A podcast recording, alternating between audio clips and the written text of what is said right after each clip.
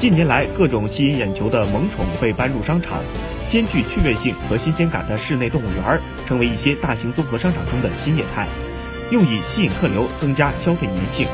对于消费者来说，逛街的时候可以实现与动物的零距离接触，同时兼顾喂食与玩耍的趣味性。然而，消费者对微缩版室内动物园的评价好坏参半，有人表示互动体验新鲜有趣，整体性价比还不错；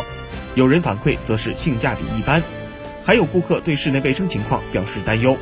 有的家庭会待四个小时，但有的仅停留二三十分钟，留客效果也有待检验。